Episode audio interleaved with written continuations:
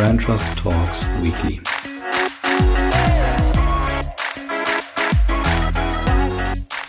So, liebe Hörer, jetzt seid ihr vielleicht ein bisschen irritiert, zumindest die, die unsere Stammhörer sind bei Brand Trust Talks oder auch unsere Follower sind, am besten natürlich beides.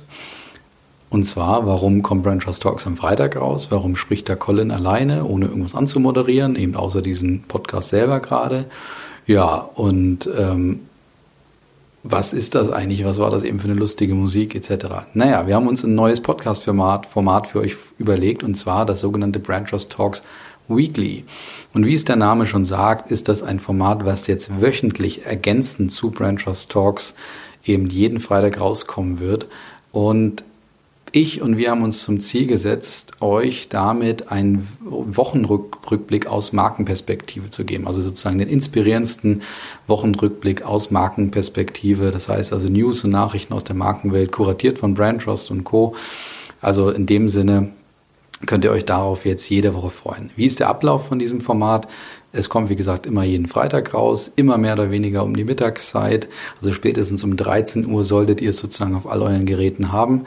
Und dann ist es so, dass ich immer so zwei bis drei Unternehmen vorstelle, die gerade vielleicht im im, in den Medien so ein bisschen ein Spotlight bekommen haben, dann spreche ich immer über einen Gewinner und einen Verlierer. Und wenn ich etwas finde oder ihr mir sogar was schickt, ähm, dann werde ich auch ein Fundstück der Woche vorstellen. Also immer irgendeinen Touchpoint, eine Werbung, irgendwas, was eben gerade besonders war und wo ich gesagt habe, das ist es doch wert, bei Brand Trust Talk Weekly mal vorgestellt zu werden. In dem Sinne wünsche ich euch jetzt viel Spaß bei der ersten Ausgabe. Diese Woche geht's um den DFB, um TikTok, um H&M, um Ikea, um das Startup The Female Company und es geht auch um die sogenannten Dubler Mohrenköpfe aus der Schweiz, die letzte Woche sehr viel Resonanz aus den Medien bekommen haben, allerdings nicht nur positive. Viel Spaß jetzt beim ersten Thema.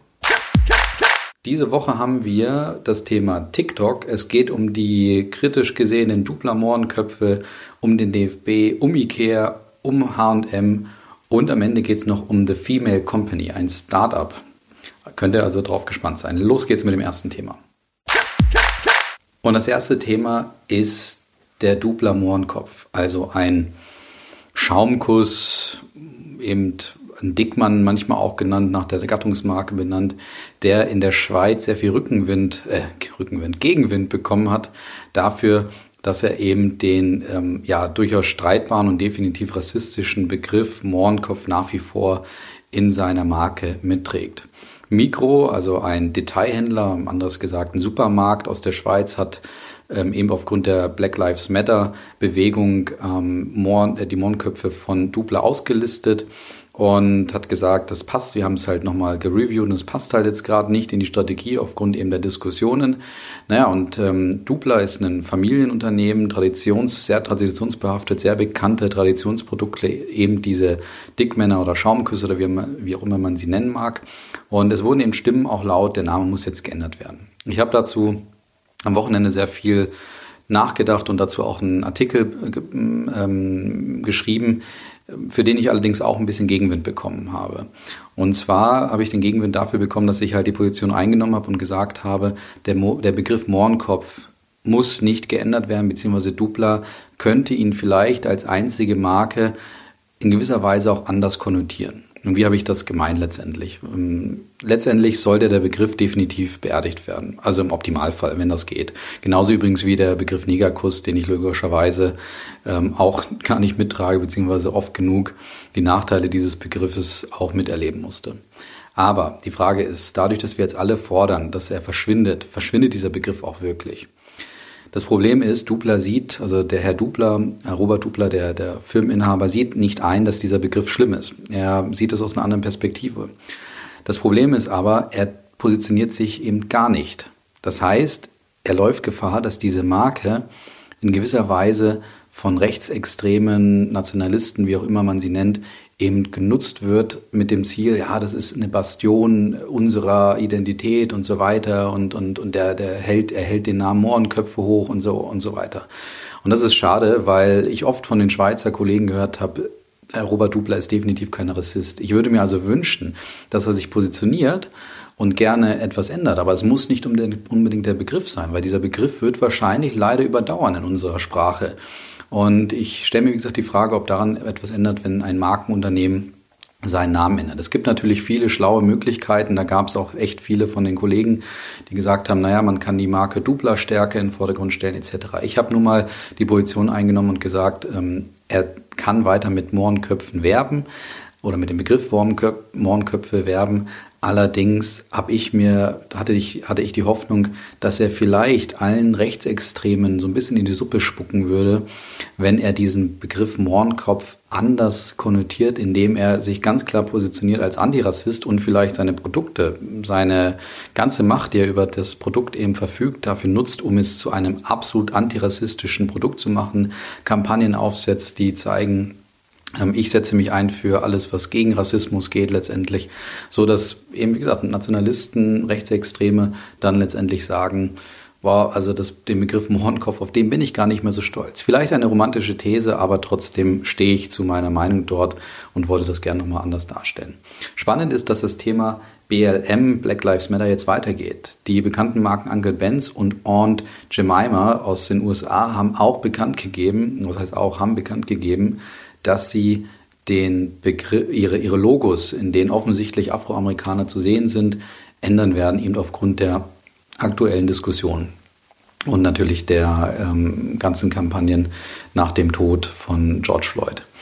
Und ich sehe das auch, muss ich sagen, ehrlich gesagt, kritisch. Ich finde es natürlich wiederum gut, dass dort ähm, an alle Möglichkeiten gedacht wird, um etwas gegen Rassismus zu tun. Aus Markensicht muss ich auch wiederum sagen, Unilever oder Procter Gamble, alle möglichen äh, Marken, die hinter diesen, also die Konzerne, die hinter diesen Marken stehen, outen sich jetzt damit, dass ihre Produkte, beispielsweise Uncle Benz hat 70 Jahre lang das Logo gehabt, wo man eben ähm, ja diesen Uncle Benz sozusagen gesehen hat oder gedacht hat, eben ihn zu sehen, haben 70 Jahre, Jahre lang auf ihrem Produkt gesehen. Und jetzt wollen sie das nicht mehr weiterführen, weil sie halt sagen, das ist ein Stereotyp. Damit outen sie sich eben gleichzeitig auch als harte Marketingmaschinerie, die ein Produkt hochgepäppelt haben, was eigentlich keine Identität, keine Authentizität und keine Seele hat. Und die Frage ist gerade im FMCG-Bereich, wie kannst du dort eigentlich noch Kunden gewinnen? Und da brauchst du diese Authentizität und diese Seele, die Identität, weil das etwas ist, was uns Kunden auch anzieht.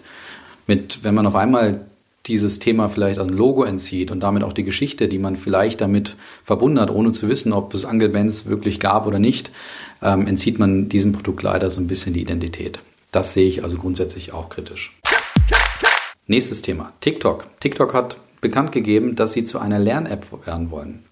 Sie wollen ähm, unter dem Hashtag Lerne mit TikTok kurze Videos immer wieder posten, die zu allen möglichen Themen aufklären und weiterbilden sollen, sollen. Vom Kochen über Sexualpädagogisches, völlig egal. Und sie haben dazu Preisgelder ausgelobt in einer wirklich beträchtlichen Höhe plus für den mit, den best, mit dem besten Video oder für die mit den besten Videos auch eine Betreuung durch eine Influencer-Agentur.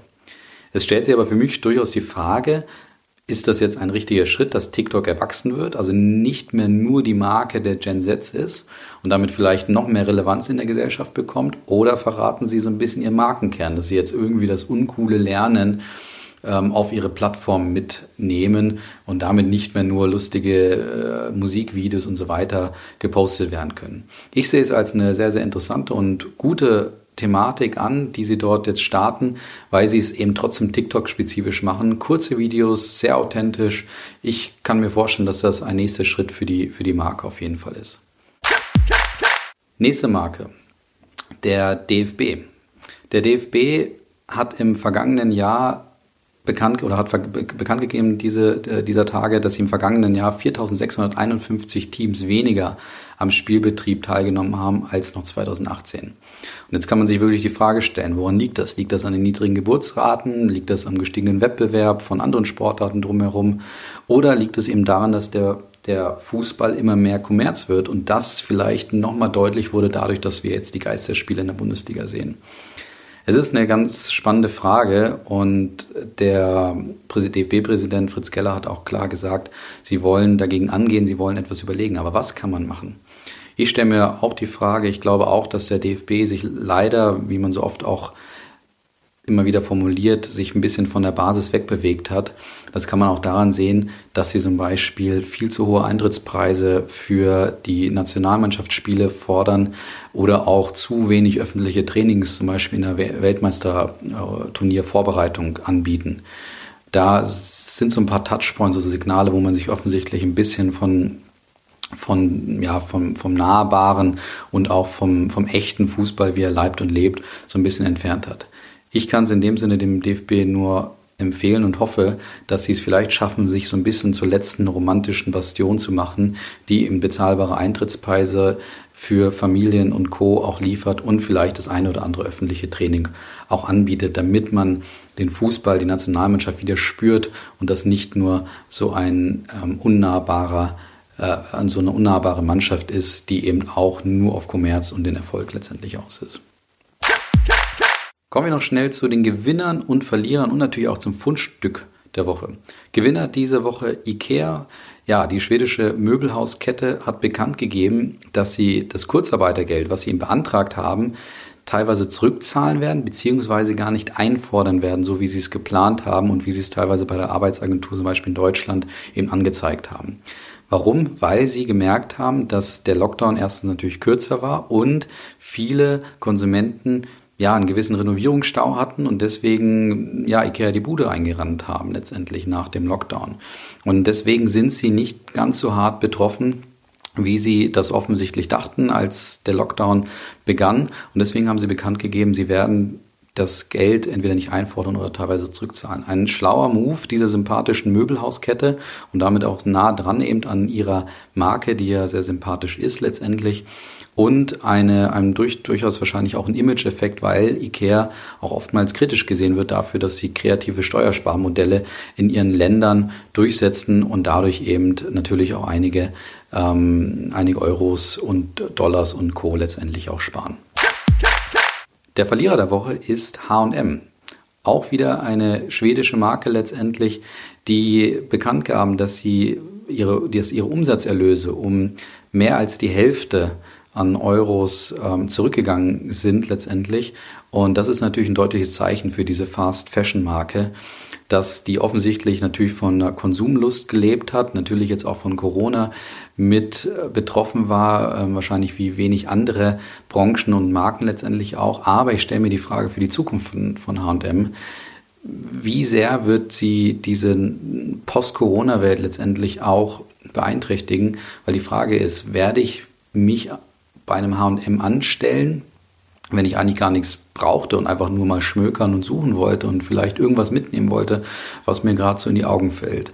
Ja, also das heißt, es wird für die ein echter Stresstest, ob die es schaffen, wieder zurück zur alter Stärke zu finden, wenn sich vielleicht die Modebranche und auch der Handel eben durch Corona langfristig auch verändern wird. Kommen wir noch, wie gesagt, schnell zum Fundstück der Woche. Und das ist jetzt ein bisschen hart. Also alle die, die mit Pornos, Menstruationstassen, Perioden von Frauen etc. nichts anfangen können, den würde ich jetzt ähm, offerieren oder empfehlen, vielleicht aufzulegen oder, oder abzubrechen hier.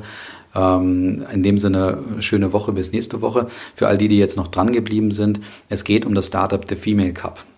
Die haben die Mission, und die muss ich mal ablegen, äh, ablesen, wir glauben an die neue Generation starker, moderner Frauen. Gemeinsam möchten wir Tabus brechen, die Periode sexy machen und dafür sorgen, dass jede Frau zu jeder Zeit an jedem Ort Tampons zur Verfügung hat. Und da nicht nur Tampons dazugehören, sondern auch die sogenannte Menstruationstasse, die ebenfalls auf dem Vormarsch ist, gleichzeitig allerdings noch nicht ganz so bekannt ist und vor allen Dingen die Anwendung dieses Produkts noch nicht so bekannt ist, haben sie sich überlegt, wir müssen ein Original-Anwendungsvideo filmen, das also alles offenlegt, was man sich halt so vorstellen kann und das eben irgendwo hochladen. Und auf Social Media würde das nicht funktionieren. Ich glaube sogar, sie haben es hochgeladen. Es wurde logischerweise relativ schnell gelöscht auf Instagram. Also haben sie sich gedacht, wie können wir dieses Video verbreiten? Sie haben sich dann kurzerhand entschieden, auf eine Plattform zu gehen, auf der sie normalerweise sicherlich nicht erwartet werden, nämlich auf einer Pornoseite, nämlich Pornhub. Größte und bekannteste Pornoseite der Welt, die auch ähm, während Corona dadurch bekannt geworden ist, weil, äh, da sie den Italienern während des Lockdowns äh, umsonst Premium, die Premium-Inhalte geliefert haben.